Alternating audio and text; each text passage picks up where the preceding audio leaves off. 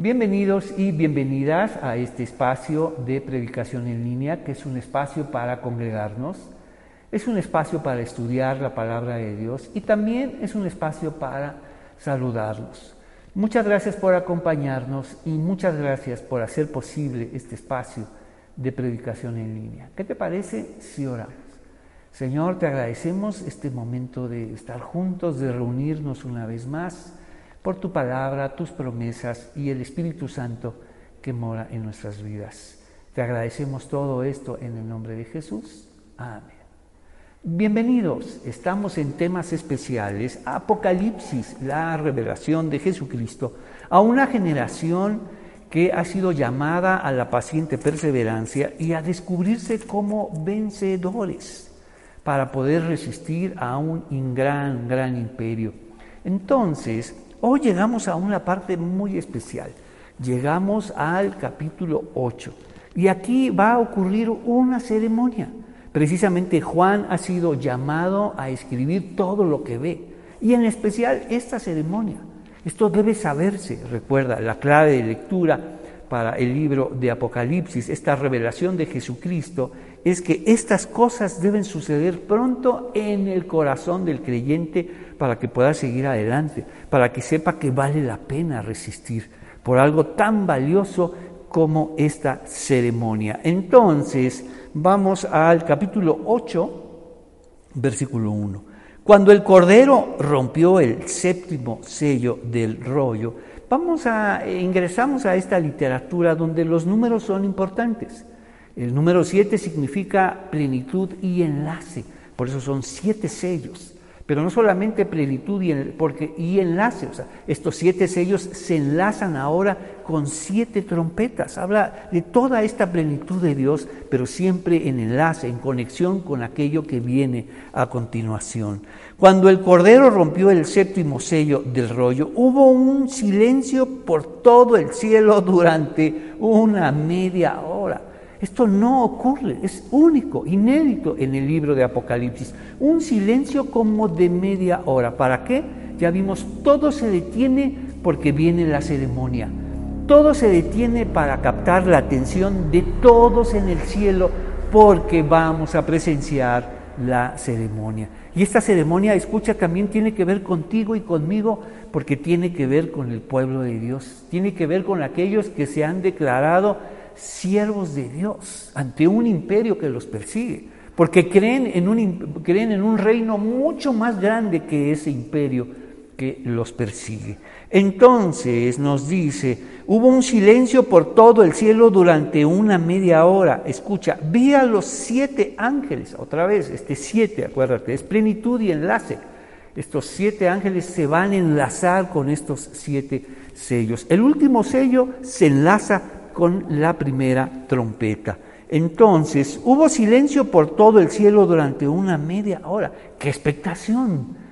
¡Qué expectación debió haber sucedido! Y Juan estaba ahí esperando. ¿Qué es lo que viene? Le hacen saber, viene una ceremonia.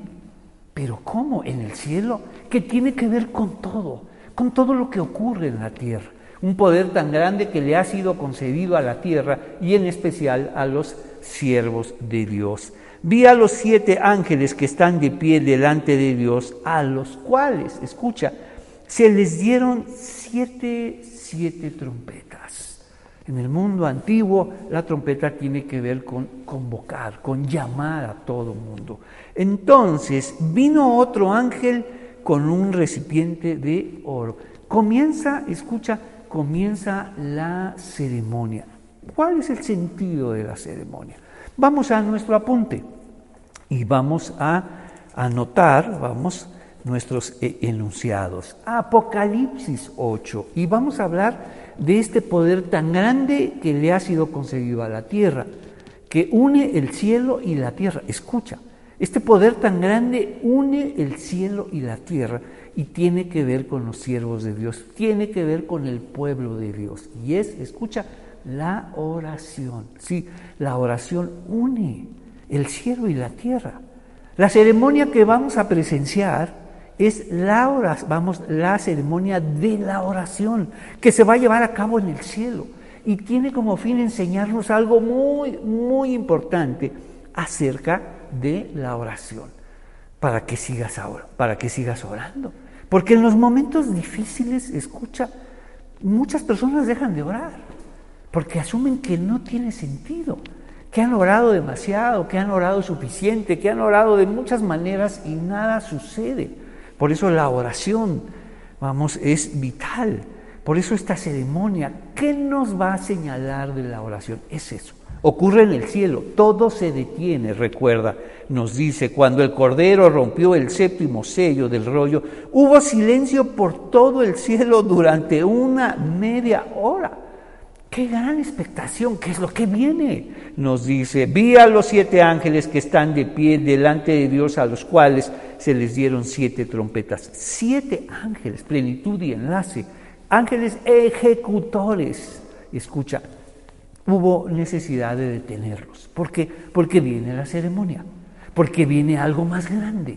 Así como vimos en el capítulo 7, versículo 1, después vi a cuatro ángeles que estaban de pie en las cuatro esquinas de la tierra sujetaban los cuatro vientos para que no soplara sobre la tierra, ni sobre el mar, ni sobre ningún árbol. Vi, a otro ángel que subía del oriente llevando el sello del Dios viviente. Gritó a los cuatro ángeles que habían recibido, escucha, poder para dañar la tierra y el mar. ¿Y qué recibieron? Esperen. No hagan daño a la tierra, ni al mar, ni a los árboles, hasta que hayamos sellado eh, hasta que hayamos puesto el sello de Dios en la frente de sus siervos. Todo se detiene.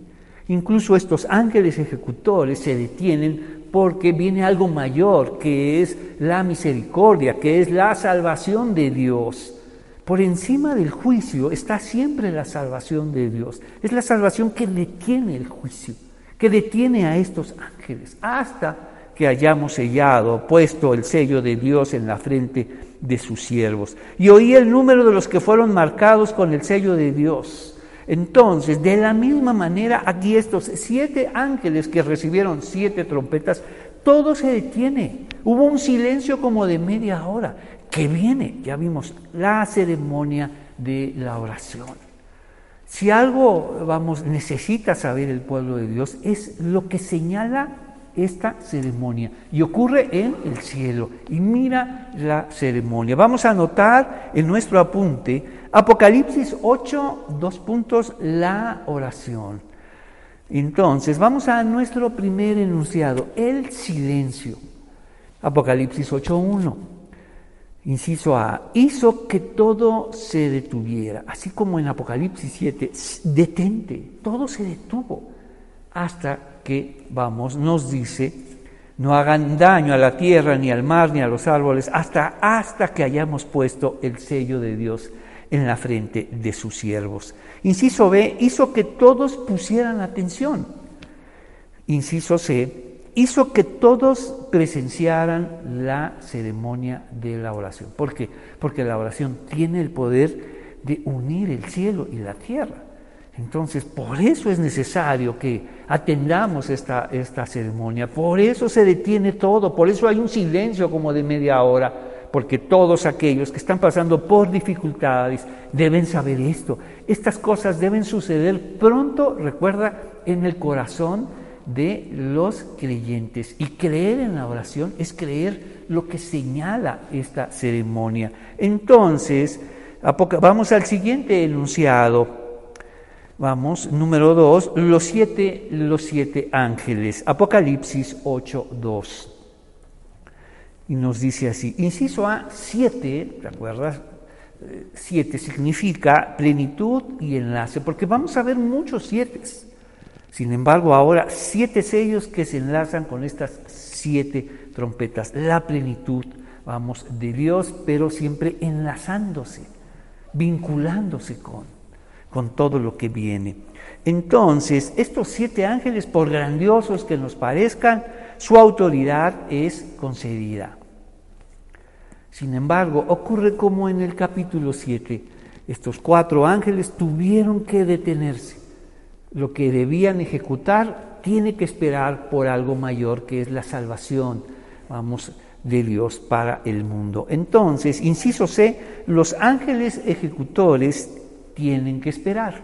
¿Qué van a esperar si no la ceremonia de la oración? Muy bien, vamos, vamos a conocer esa ceremonia y vamos a descubrir ahí cuál es el sentido. ¿Qué quiere mostrarnos esta ceremonia? ¿Qué realidad tan fundamental, escucha, quiere mostrarnos esta ceremonia para aquellos que están pasando por momentos difíciles, por dificultades, por problemas, no sé qué hacer, mira todo lo que pasa, ¿qué tiene que mostrarnos? Estas cosas deben suceder pronto en el corazón de los creyentes. Nos dice así, versículo 3, entonces vino otro ángel con un recipiente de oro. Los detalles son importantes, recuerda, vamos a ingresar a una ceremonia. Entonces todo lo que sucede, todos los elementos de esta ceremonia son vitales y debemos prestar atención y tienen todo un significado.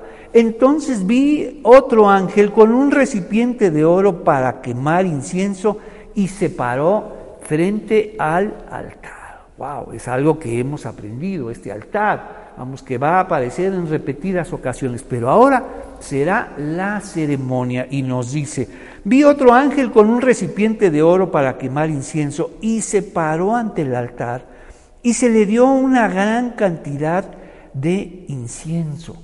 Recuerda, el incienso aromático. Entonces viene un ángel con un gran recipiente de oro y se le da una, escucha, una gran cantidad de incienso. Las cantidades también son esenciales. Podría decir incienso. No, porque viene la ceremonia y hay necesidad de una gran cantidad de incienso. Y el incienso se hace presente. El incienso, vamos, todo mundo lo percibe, el aromático incienso, el aroma del incienso. Todo el cielo lo percibe. Entonces, entonces vino otro ángel con un recipiente de oro para quemar incienso y se paró ante el altar y se le dio una gran cantidad de incienso. Escucha esto, aquí viene el sentido de la ceremonia de la oración. Para mezclarlo, escucha, se le dio una gran cantidad de incienso para mezclarlo con las oraciones del pueblo de Dios. ¿Qué nos está diciendo? ¿Qué es lo que está viendo Juan?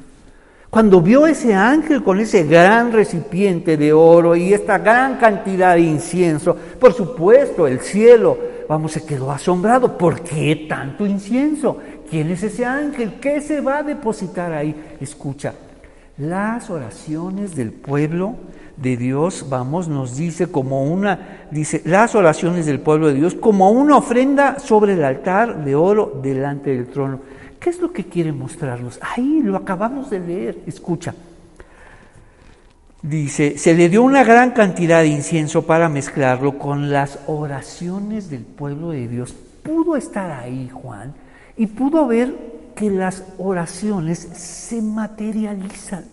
Pudo verlas. Cada una de las oraciones del pueblo de Dios fueron mezclados. No solo se materializan, se mezclan, se queman están delante de Dios, no se olvidan, no se pierden. Pero la verdad fundamental de la oración que el pueblo de Dios debe saber es que las oraciones se materializan, se realizan, se suceden, se convierten en vida. Por eso, por eso todo se detiene. Ahí está. Ahí está ese gran recipiente de oro. Ahí está esa gran cantidad de incienso. Pero escucha, lo mejor de todo, ahí vienen las oraciones del pueblo de Dios materializadas. La oración se materializa. Jesús mismo lo dijo. Jesús mismo lo dijo en, vamos, Mateo 7, deja un separador ahí. Siempre es importante recurrir a lo que Jesús dice. Jesús mismo dijo que las oraciones se materializan se hacen visibles, se hacen presentes, se hacen palpables. Si no, ¿para qué orar? Si las oraciones no se materializan, ¿para qué oramos? Si no sucede nada, ¿para qué oramos? Precisamente porque las oraciones se materializan, se ven, vamos, se hacen presentes, como lo vio Juan. y fueron mezcladas con las oraciones del pueblo de Dios. Juan las vio, Juan las vio y es por eso el cielo se detiene. Esto debían saberlo todos aquellos que están pasando por dificultades y están orando. Y Juan tiene que decirles, yo vi las oraciones del pueblo de Dios. ¿Cómo las viste, Juan? Se materializaron, las mezclaron con incienso, nos dice ahí Mateo 7, versículo 7, nos dice así. Sigue pidiendo. ¿Pero para qué, Señor? Sigue pidiendo porque la oración se materializa. ¿Cómo? Sigue pidiendo y recibirás lo que pides. Lo verás, lo tocarás. Estará presente, estará delante de ti. Sigue pidiendo y recibirás lo que pides. Sigue buscando y encontrarás que todo eso que has pedido se materializa, se hace presente, se hace visible, como Juan lo ve en la ceremonia de la oración. En este gran recipiente, recuerda, de oro, se le pone una gran cantidad de incienso y fueron puestas las oraciones de los santos. Qué espectáculo, qué asombro de Juan. Las oraciones de los santos se han materializado, están presentes, son reales, se mezclan con el incienso, se queman delante del altar. Qué verdad tan importante. Cada vez que oremos, no es algo que se pierde, no es algo que se queda aquí en la tierra, sino llega a la misma presencia de Dios. Nos dice, sigue pidiendo y recibirás lo que pides, sigue buscando y encontrarás, sigue llamando. Y la puerta, escucha, se te abrirá. Qué palabras, qué promesas. Esta es una promesa de Jesús para nosotros, para aquel que ora, para aquel que sigue orando para aquel que cree en la oración y ahora que sabe la oración, la ceremonia de la oración, la oración se materializa. En el cielo está presente y se mezcla con el incienso y está delante del altar de Dios, con un olor fragante. Incluso se percibe, se huele, vamos, tiene un olor a gratitud. Entonces, pues todo el que pide recibe y todo el que busca encuentra y todo el que llama se le abrirá la puerta. Jesús mismo lo dijo. Entenderlo de esa forma. Vamos a leerlo, vamos a poner esta clave. la oración se materializa. Si no, ¿para qué orar? ¿Para qué acudir a la oración si no sucede nada? Juan lo está viendo y Juan lo hace saber al pueblo de Dios. Entonces vamos a regresar a la ceremonia de la oración, Apocalipsis 8. Entonces Vino otro ángel con un recipiente de oro para quemar incienso y se paró ante el altar. Se le dio una gran cantidad de incienso, escucha, para mezclarlo. ¿Con qué? Con, nos dice ahí, para mezclarlo con las oraciones del pueblo de Dios como una ofrenda. Mira, cuando oramos, tu oración se mezcla con el incienso y llega a Dios como una ofrenda delante de Dios. Se percibe, se huele el incienso es aromático, el aroma de la gratitud, de la súplica, de la misericordia, de la gracia, del perdón, de la reconciliación. Todo eso tiene que ver con el incienso. Pero es algo que no solamente las presenció, vio, ahí están las oraciones del pueblo de Dios, ahí están, todas es, las reconoció. ¿Cómo es eso? Ahí están las oraciones. Eso debe saberlo el pueblo de Dios, sus oraciones están ahí, no se han perdido, no están archivadas. Bueno, ojalá, ojalá algún día suceda. Ahí están presentes. Entonces, dice así, se le dio una gran cantidad de incienso para mezclarlo con las oraciones del pueblo de Dios, como una ofrenda sobre el altar de oro delante del trono. Y ahora el humo, una vez que se mezclan, qué maravilla la oración se materializa y se mezcla con el incienso. Juan lo vio. ¿Qué mensaje? Las oraciones se materializan. Las oraciones se traducen, se convierten en visibles, vida, en presente para aquel que ora. Entonces, nos dice así, para mezclarlo con las oraciones del pueblo de Dios como una ofrenda sobre el altar de oro delante del trono. El humo del incienso mezclado con las oraciones del pueblo santo de Dios. Lo pudo ver. Seguramente estaba asombrado, son las oraciones. Probablemente él seguramente pasó por su mente, Señor, se pierde, ¿para qué orar? ¿Qué sentido? Y ahora que las ve, Eso es lo que quiere decir. Por eso se detiene el cielo. Ese es el gran poder que se le concede a la tierra y a los siervos de Dios, la oración. ¿Y qué de la oración? Se materializa. Todo aquello que pedimos se materializa, se convierte en vida, se convierte en posibilidades, oportunidades, en todo, en todo aquello que Dios nos concede. Entonces, en todo aquello que se enlaza con su voluntad, entonces nos dice, el humo del incienso, el humo del incienso mezclado con las oraciones del pueblo de Dios subió hasta la presencia de Dios. ¡Qué seguridad! ¿Qué nos está diciendo? Las oraciones se materializan, se convierten en algo visible, palpable, aromático y llegan a la presencia de Dios. ¡Qué mensaje! para todos los que están pasando por dificultades. Es necesario que estas cosas deben suceder pronto en el corazón del creyente para que pueda seguir resistiendo. Y una manera de resistir es orando. Cuando tú oras es una manera de resistir, es una manera de revelarte. Ya nadie ora, tú lo has visto, ya nadie ora. Pero orar es resistirte, es revelarte. Es decir, Dios existe, Dios escucha. Y mi oración está ahí en el cielo mezclada con incienso y llega a la presencia de Dios. Entonces, el humo del incienso mezclado con las oraciones del pueblo santo de Dios subió hasta la presencia de Dios donde el altar, vamos desde el altar, donde el ángel lo había derramado. ¡Qué ceremonia! Nada, nada se movió, todos estaban presenciando la ceremonia de la oración. Hubo un silencio como de media hora, todo se detuvo y en especial estos siete ángeles con las siete trompetas. Escucha, siete ángeles ejecutores. El juicio se detiene, la oración tiene ese poder y lo va a mostrar tiene ese poder suficiente para detener el juicio, entonces el humo del incienso mezclado con las oraciones del pueblo santo de Dios subió hasta la presencia de Dios desde el altar donde el ángel lo había derramado. ¿Qué hizo?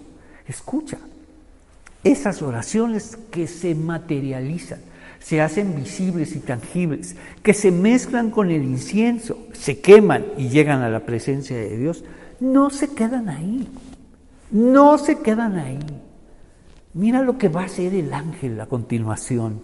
El humo del incienso mezclado con las oraciones del pueblo santo de Dios subió hasta la presencia de Dios, donde el altar, desde el altar donde el ángel lo había derramado. Entonces el ángel llenó el recipiente para quemar el incienso con el fuego del altar. Qué símbolo tan extraordinario.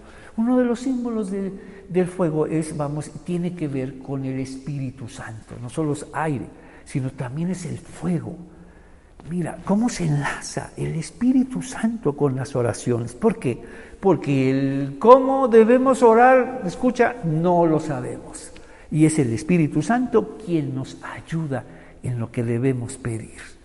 El Espíritu Santo siempre está mediando, vamos, en nuestras oraciones y mira dónde está ahora en ese fuego del altar vamos nuestras oraciones, no solamente mezclado con el incienso, quemado delante del altar, vamos y viene este fuego que mira hacia dónde va, nos dice. Entonces el ángel llenó el recipiente para quemar incienso con fuego del altar y lo lanzó sobre la tierra, Señor. Nuestras oraciones se elevan, se materializan no solamente esto, se mezclan con el incienso, se queman, vamos, del fuego del altar y se devuelven a la tierra. Suceden las cosas, sino para qué orar, sino para qué estamos orando. Es el Espíritu Santo quien nos enseña a orar. Es el Espíritu Santo la mediación para poder orar de manera sabia, correcta. ¿Cómo hemos de pedir? No, no lo sabemos, pero es el Espíritu Santo quien nos guía a hacerlo quien nos lleva a hacerlo y escucha lo que viene, son devueltas a la tierra. ¿De qué manera? Mira, nos dice, entonces el ángel llenó el recipiente, vamos, lleno de las oraciones del pueblo de Dios, para quemar incienso con fuego del altar y lo lanzó sobre la tierra. ¿Qué pasó? Y aquí viene otra gran figura y señal y clave, clave de revelación, y nos dice, y hubo truenos con gran estruendo, relámpagos y un gran, gran terremoto. ¿Qué significan estas tres cosas?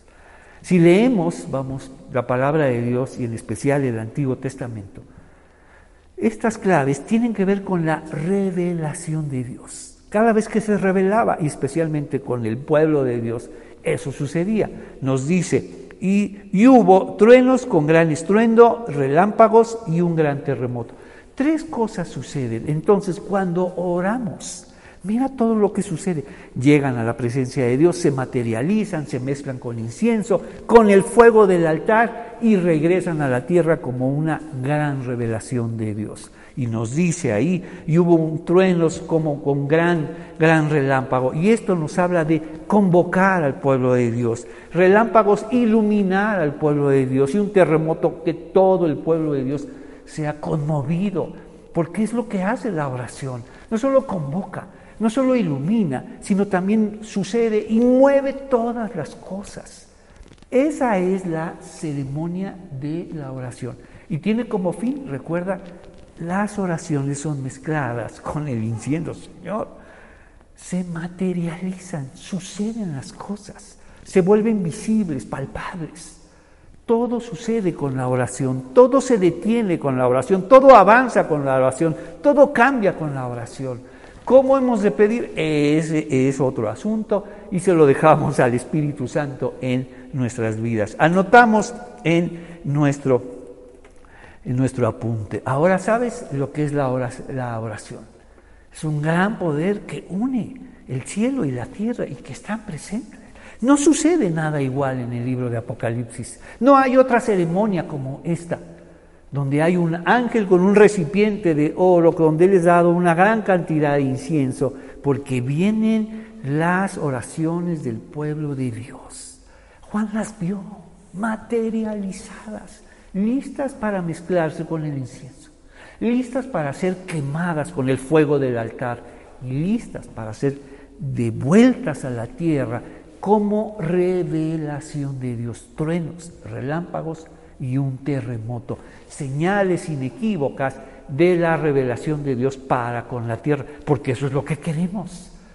La revelación de Dios es lo que cambia las cosas. Entonces, anotamos Apocalipsis 8 del 3 al 4. Número 3, la, la ceremonia. Inciso A, la verdad fundamental. Las oraciones se materializan. De otra forma, ¿para qué orar?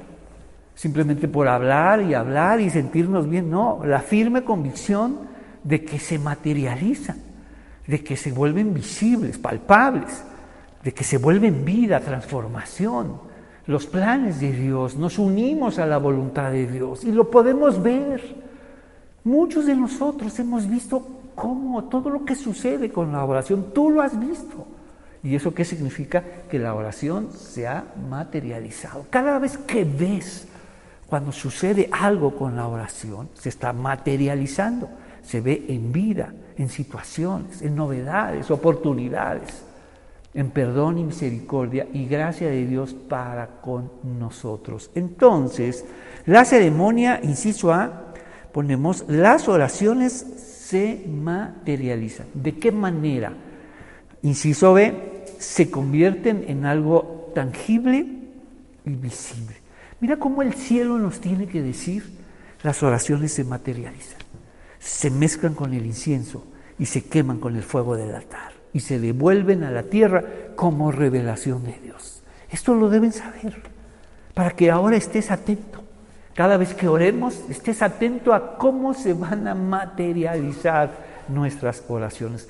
Todo aquello que pedimos a Dios entonces, las oraciones se materializan, se convierten en algo tangible y visible.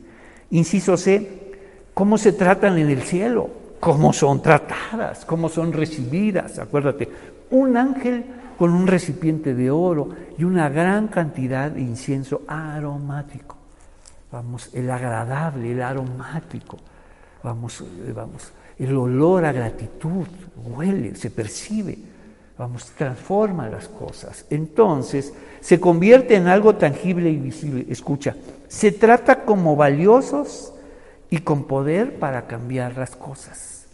Mira cómo se tratan las oraciones del pueblo de Dios. No se tiran, no se arrinconan, no se olvidan, déjalas por ahí, deja, no importa, que sigan orando. No es así. Mira cómo se tratan las oraciones del pueblo de Dios. En un recipiente de oro, un ángel, y todo se detiene por las oraciones del pueblo de Dios. ¿Por qué? Porque son valiosas y tienen el poder para cambiar las cosas. Entonces, ¿y cuándo sucede? Cuando esas oraciones se unen a la voluntad de Dios. Entonces, se convierten en algo tangible y visible, inciso C, se tratan como valiosas, recuerda, y con poder para cambiar las cosas. Entonces, vámonos al ritual, vamos a Vamos ahora a anotarlo en nuestro apunte. No solo la ceremonia, ¿por qué? ¿Por qué sucede de esa manera? Porque son las cosas así, es la oración. Aquello que detiene a estos ángeles ejecutores, están listos. Las siete trompetas se tienen Vamos, tienen que guardar silencio, los ángeles guardan silencio, el cielo tiene que esperar porque viene la ceremonia de la oración. ¿Y qué señala? Sino que la oración se materializa, se convierte en algo visible y palpable. Se trata como algo valioso y con poder para cambiar las cosas. Entonces, vámonos ahora al número 4, Apocalipsis 8, del 3 al 5, el ritual. Las oraciones se contienen en un recipiente de oro. Qué imagen tan extraordinaria. Se materializaron. Todo el mundo las vio. Todo el mundo guardó el silencio. Y ahí Juan las vio. Yo vi las oraciones del pueblo de Dios. Fueron recibidas en algo grandioso, en un recipiente de oro, por un grandioso ángel. Y las mezcló con incienso. Qué imagen tan poderosa con llena de, vamos, que nos debe llenar de certeza, Señor. Mi oración se materializa en el cielo, no solo en el cielo, sino en la tierra también. Entonces, las oraciones, vamos, vamos, inciso A, las oraciones se contienen en un recipiente de oro, inciso B. Las oraciones se mezclan con una gran cantidad de incienso. El grato aroma, vamos, el grato aroma del incienso. Entonces ellos sabían que cuando se percibía el incienso, se estaba dando gracias a Dios. La gratitud huele, escucha, la gratitud huele. Tiene un, aroma agradable delante de Dios. Escucha, la ingratitud también huele. Tiene un aroma terrible. Pero la gratitud huele, es el incienso delante, llega a la misma presencia de Dios. Seamos agradecidos delante de Dios, porque la gratitud es un aroma que se percibe por todos. Pero también la ingratitud es un aroma que se percibe también, que debemos ser muy, muy cuidadosos. Entonces, número cuatro, el ritual. Las oraciones se contienen en un recipiente de oro. Inciso B, las oraciones se mezclan con una gran, gran cantidad de incienso, una gran cantidad de dar gracias. Y eso es lo que hemos visto a lo largo de, vamos, de, estos capítulos. Esa multitud leída desde distintos puntos de vista, desde, desde distintas formas. E, esa, esa multitud leída desde el cielo, desde la tierra, desde nosotros, ha dado gracias todo el tiempo ha puesto incienso en estos grandes recipientes.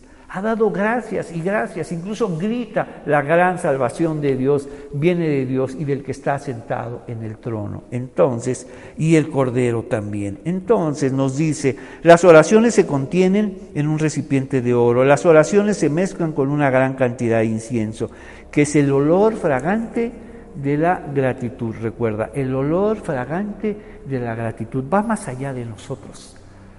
Cuando somos agradecidos, déjame decirte, se percibe delante de los demás. Y la gratitud es influyente también. influye a los demás, ayuda a los demás. Entonces, vámonos al inciso C. Las oraciones se queman en el altar. Las oraciones se queman en el, fuego del altar, de la mediación del Espíritu Santo. ¿Cómo hemos de orar? El Espíritu Santo nos ayuda. No solamente nos ayuda a orar, a seguir orando. Por eso cuando somos llenos del Espíritu Santo, si algo hace el Espíritu Santo en nuestras vidas es que nos pone a orar, nos lleva a orar. Y ahora más con esta ceremonia de la oración, el saber que nuestras oraciones se materializan, llegan a la presencia de Dios, se elevan hasta Dios y regresan a la tierra como revelación de Dios. Las oraciones se queman en el fuego del altar, vamos, de la mediación del Espíritu Santo. Inciso de las oraciones se lanzan a la tierra, regresan a la tierra y regresan como revelación de Dios. ¿Qué es lo que quiere Dios? Revelarnos. Siempre estamos pidiendo muchas cosas, pero si algo quiere Dios es revelarnos sus planes, revelarnos su misericordia, revelarnos su gracia, revelarnos que somos sus hijos, que estamos ciertos, que nuestra salvación es para siempre. Eso es lo que quiere revelarnos. Y nosotros siempre estamos pidiendo muchas cosas ¿Cómo hemos de orar? No lo sabemos y el Espíritu Santo nos lleva a eso, a que sepamos muchas cosas de Dios. Entonces, las oraciones se lanzan a la tierra y regresan como revelación de Dios. ¿Qué viene a continuación? Termina, escucha, la ceremonia de la oración. Esa media hora, vamos, ya termina y mira lo que viene. Se abre, vamos, otra posibilidad. Entonces los siete ángeles con las siete trompetas se preparan para hacerlas sonar. Entonces, ¿qué diferencia? Los ángeles siguen ahí, los ángeles van a ejecutar sus juicios. Entonces, ¿qué cambió? Míralo bien, las cosas sí cambiaron y nos los hace saber el texto. Y eso es lo que va a ver Juan. Juan no solamente vio la ceremonia, vio cómo se materializa la oración, se mezcla, se quema y se devuelve a la tierra, pero después ve que los ángeles ahora otra vez toman sus trompetas y vamos y empiezan y empieza el juicio otra vez. Y Juan diría entonces, ¿qué cambió? ¿Qué sentido tuvo orar? Claro, solo tenía que mirar bien. Escucha esto. Entonces los siete ángeles con las siete trompetas se prepararon para hacerla sonar. El primer ángel tocó su trompeta y granizo y fuego mezclados con sangre fueron lanzados sobre la tierra. ¿Qué pasó? Entonces, no que se detuvo el juicio, sí, mira lo que pasó. Se incendió la tercera parte de la tierra y se quemó la tercera parte de los árboles de la hierba verde. Tenemos dos opciones para mirar aquí. O la tercera parte de lo que sucedió o las dos terceras partes de lo que se salvó. Escucha, tenemos dos opciones, o la tercera parte de lo que se quemó, o las dos terceras partes de lo que sobrevivió y siguió adelante. ¿Qué hizo la diferencia? La oración. ¿Qué hizo la diferencia? Recuerda, la oración. Por eso nos enseñaron la ceremonia de la oración. Por eso regresó a la tierra. Porque las cosas, vamos, podían cambiar a través de la oración. Y fue la oración quien detuvo toda esa destrucción y solamente fueron una tercera parte y dos terceras partes sobrevivieron. La oración hace la diferencia. Entonces, y el primer ángel tocó su trompeta y granizó y fueron mezclados con sangre sobre la tierra y se incendió la tercera parte de la tierra y se quemó la tercera parte de los árboles y toda la hierba verde. Entonces el segundo ángel tocó su trompeta y una gran montaña de fuego, de fuego fue lanzada al mar y la tercera parte de las aguas se convirtió en, sangre y murió la tercera parte de todos los seres que viven en el mar y también fue destruida la tercera parte de todos los barcos. Entonces, Juan podía ver esto. ¿Por qué se limitó el juicio? ¿Por qué solo una tercera parte? ¿Qué fue lo que cambió? ¿Qué fue lo que determinó que solo una tercera parte? Probablemente él entendía que todo iba a ser destruido y no, solo una tercera parte. Gracias a Dios, Señor, por estas dos terceras partes. Gracias a Dios porque la oración cambia, porque disminuye, porque engrandece y preserva la vida. Entonces nos dice, y murió la tercera parte de los seres que viven en el mar y también fue destruida la tercera parte de todos los barcos. Entonces el tercer ángel tocó su trompeta y una gran estrella cayó del cielo ardiendo como una antorcha. Cayó sobre la tercera parte de los ríos y sobre los manantiales de agua. El, el nombre de la estrella era amargura. Escucha, escucha lo que hace la amargura. Nos dice, hizo que la tercera parte de las aguas se volviera amarga y mucha gente murió. La amargura por, supuesto que nos lleva a morir, hace morir muchas cosas. Entonces, y mucha gente murió por beber de esa, y mucha gente, escucha, mucha gente murió por beber de esa agua amarga.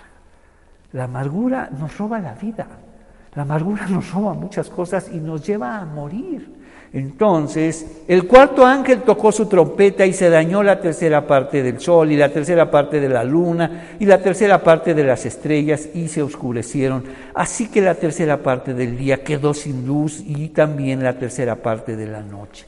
Entonces, tenemos dos maneras de ver esto. Uno, ¿qué pasó con esa primera, esa tercera parte? ¿Por qué? Pero si mejor leemos lo que sobrevivió, vamos, lo que perseveró y la vida continuó por la oración. Dos terceras partes sobrevivieron. ¿Qué hizo la diferencia? La oración. ¿Qué hace la diferencia? Que tú y yo sigamos orando. Entonces, vamos a anotar esta, la tercera parte. La tercera parte o dos terceras partes. Entonces, ¿por qué? ¿Por qué solo una tercera parte y no todos los árboles, y no todos los ríos, y no todo el mar, y no todo, todo el mundo, vamos? Eh, ¿Por qué no? O sea, ¿por qué fue? ¿Qué fue lo que lo detuvo? Si ahí estaban los siete ángeles, ya con las siete trompetas, listos para ejecutar sus juicios sobre la tierra, ¿qué lo detuvo? La oración, la ceremonia de la oración, se materializa, se mezcla, se quema y, es, vamos, y regresa a la tierra como revelación de Dios y detiene el juicio. La misericordia de Dios. ¿Qué es la misericordia de Dios? Vamos, no, no recibir lo que merecemos y dar lugar a la gracia de Dios, que es recibir lo que no merecemos. Si escuchaste bien, la misericordia es no, no recibir lo que merecemos. Ten misericordia de nosotros, Señor y recibir aquello que no merecemos. Esperamos en tu gracia para con nosotros. Mira lo que hace la oración. Llama a la misericordia y detiene aquello que merecemos. Llama a la gracia y recibimos aquello que no, no merecemos. Entonces, la tercera parte, anotamos en nuestro último enunciado, nos dice número, la tercera parte, Apocalipsis del 6 al 13 inciso A, tres verdades fundamentales acerca de la oración. Las oraciones cambian el curso de la historia. Las oraciones cambian el curso de la historia. Tus oraciones han cambiado el curso de la historia. ¡Wow! ¿Qué poder tiene la oración? Ya lo vimos. Se hacen presentes, se hacen, se hacen visibles, se materializa la oración en algo visible, tangible, y es tratada como valiosa y con poder para cambiar las cosas. Entonces, la tercera parte, inciso A, las oraciones cambian el curso de la historia. Mira el poder que tiene la oración. Número dos, inciso B, me gusta mucho esto. Las oraciones cambian el curso de la destrucción. Las oraciones cambian el curso de la destrucción. No fue toda la tierra, solo una tercera parte. Y dos terceras partes sobrevivieron. Dos terceras partes. Eso fue lo que asombró. ¿Qué fue lo que pasó? ¿Qué fue lo que hizo la diferencia? Claro, la, vamos, la ceremonia de la oración, las oraciones se materializaron, se mezclaron, se quemaron y regresaron a esta tierra como revelación de Dios y se detiene el juicio sobre la tierra. Mira el poder de la oración. Nos dice, las oraciones cambian el curso de la destrucción. Entonces, es este gran poder dado a la tierra y a los siervos de Dios para que la vida siga. Si se puede, si, se ha preservado la, vamos, la vida en este mundo, es, es por la oración del pueblo de Dios. Entonces, inciso C, las oraciones preservan la vida en dos terceras partes. Las oraciones preservan la vida. No solamente las oraciones cambian el curso de la historia, me encanta, las oraciones cambian el curso de la destrucción. ¿Y cuál es su propósito? ¿Hacia dónde va la oración? Hacia preservar la vida. En la medida que oras, preservamos nuestras vidas. En la medida que oramos por ti y por, y vamos, y por, y por todos los demás, preservamos la vida de los demás. Cuando tú oras por otra persona, estás preservando su vida. Estás ayudando. Estás pidiendo misericordia y gracia para con él. Porque creemos que la oración se materializa en misericordia y gracia para con nosotros. ¿Qué te parece si oramos? Señor, te agradecemos haber sabido de la ceremonia de la oración, donde Juan pudo ver que las oraciones se materializan, se mezclan con incienso, se queman con el fuego del altar y regresan a la tierra como revelación de Dios. Escuchamos que detienen el curso de la destrucción y preservan la vida. Y en la medida que oramos, preservamos nuestra vida, la de los demás y la de este mundo. Te pedimos todo esto en el nombre de Jesús. Amén. Que el Señor los bendiga y vamos a la cena del Señor. Gracias. Bienvenidos a la cena del Señor. Qué bueno que nos acompañas y qué bueno que ya tienes todo listo para este memorial. ¿Qué aprendimos en la predicación? sino que las oraciones se materializan, se convierten en algo tangible y visible y se tratan como valiosas y con poder para cambiar las cosas. Así también este memorial. Este memorial se materializa en una mesa, en la mesa del Señor. La comunión que buscaba Jesús para con los suyos, que vamos, se materializa en una mesa, en comer y beber, en disfrutar, en estar conscientes de que somos llamados a la mesa del Señor. Ahí se materializan muchas cosas.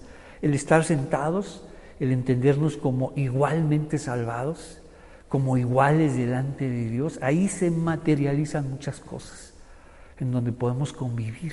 Y ese pan en el que todos compartimos, ese vino que todos bebemos, por supuesto, se materializan muchas cosas. Hagan esto, dice Jesús, en memoria de mí. Vámonos a Primera de Corintios 11 y Pablo viene a recordarles este memorial. Precisamente, todo eso se materializa en una mesa. ¿Qué hizo Jesús sino resignificó la Pascua? Vamos, toda esta ceremonia, como, la, como lo que aprendimos, la ceremonia de la oración, la ceremonia de la Pascua se resignifica en la persona de Jesús, en su cuerpo y en su sangre. Es decir, en su vida, en toda su vida aquí en la tierra y para con nosotros. Entonces, capítulo 11, versículo 23, pues yo les transmito lo que recibí del Señor mismo. La noche en que fue traicionado, el Señor Jesús tomó pan y dio gracias a Dios por ese pan. ¿Cómo materializa todo? ¿Cómo significa todo? ¿Cómo Él quería que vieran ese pan? Este pan es mi cuerpo cómo traduce todo esto en estas imágenes, que pudieran verlas, que pudieran tocarlas, que pudieran ingerirlas también. Porque en el mundo antiguo comer es hacerse uno con aquello que comemos. Entonces cuando Jesús decía, el que come mi carne y bebe mi sangre, es hacerse uno con él. Por eso les pareció escandaloso a muchos, ¿cómo hacerte uno contigo? Entonces, pues yo les transmito lo que recibí del Señor mismo. La noche en que fue traicionado, el Señor Jesús tomó pan y dio gracias a Dios por ese pan. Luego lo partió en trozos y dijo, esto es mi cuerpo. ¿Cómo está materializando? ¿Cómo está, vamos, demostrando, revelando, ¿no? Para que ellos pudieran verlo. Así sucederá conmigo, así será mi cuerpo. y ustedes ahora puedan disponer de eso que logró mi cuerpo para ustedes. Entonces, esto es mi cuerpo, el cual es entregado por ustedes. Hagan esto en memoria de mí. Véanlo, lo participaron. Entonces se celebraba una y otra vez la comunión. Vamos, se traduce, se materializa en una mesa para todos, para todo aquel que en él cree. Entonces tenga vida eterna, no se pierda y ahora pueda participar de esta bendición tan grande. De la misma manera tomó en sus manos la copa de vino después de la cena. Esta copa es el nuevo pacto. Vamos, un pacto, pondré mis leyes en su corazón y las escribiré en su mente y nunca más me acordaré de sus pecados. Esto significa el nuevo pacto. ¿Qué significa? Pondré mis leyes en su corazón y las escribiré en su mente. Qué manera de materializar, de traducir, de que ellos pudieran ver qué es lo que quiere hacer Dios. Escribir, vamos, su ley en, nuestro, en nuestra mente, ponerla en nuestro corazón. ¿Para qué? ¿Para qué? Para que tuviéramos la certeza tan grande de que nunca más me acordaré de sus pecados, nos dice. Y su pueblo, un acuerdo confirmado con mi sangre. Hagan esto en memoria de mí todas las veces que la beban pues cada vez que coman este pan y beban esta copa, anuncian la muerte del Señor hasta, hasta que, no solamente anunciamos la muerte del Señor Jesús, pero nos dice que volverá. ¿Y por qué volverá? Sino porque resucitó. Por eso volverá, volverá el resucitado, el Señor glorificado para y por nosotros. Entonces, vamos ahora a leer el texto y tomar nuestros elementos. Vamos a tomar el pan y nos dice así, versículo 23, pues yo les transmito lo que recibí del Señor mismo.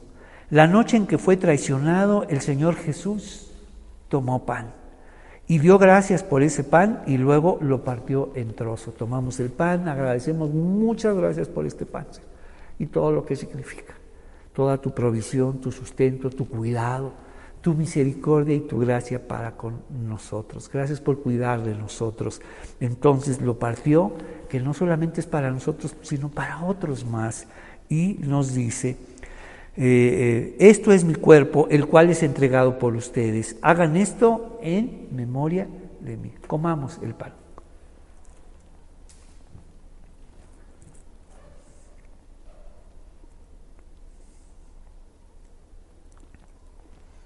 Versículo 25. De la misma manera tomó en sus manos la copa. Vamos a tomar la copa. Y nos dice así, de la misma manera tomó en sus manos la copa de vino después de la, después de la cena y dijo, esta copa es el nuevo pacto. Es donde Dios pone sus leyes en nuestro corazón. Es donde las escribe en nuestra mente para que tengamos la certeza en nuestra mente y en nuestro corazón de que nunca más se acordará de nuestros pecados. Entonces, esta copa es el nuevo pacto entre Dios y su pueblo, un acuerdo confirmado con mi sangre. Hagan esto en memoria de mí todas las veces que la beban. Esto va a ocurrir y debe ocurrir muchas veces, pero cobrando conciencia de por qué ahora podemos sentarnos en esta mesa, mesa de comunión. La comunión se materializa en una mesa donde todos podemos sentarnos. Y nos dice, pues cada vez que coman este pan y beban de esta copa, ¿qué hacemos? Anunciamos la muerte del Señor, que resucitó y ahora Él volverá por nosotros. Levantemos nuestra copa y bebamos de ella.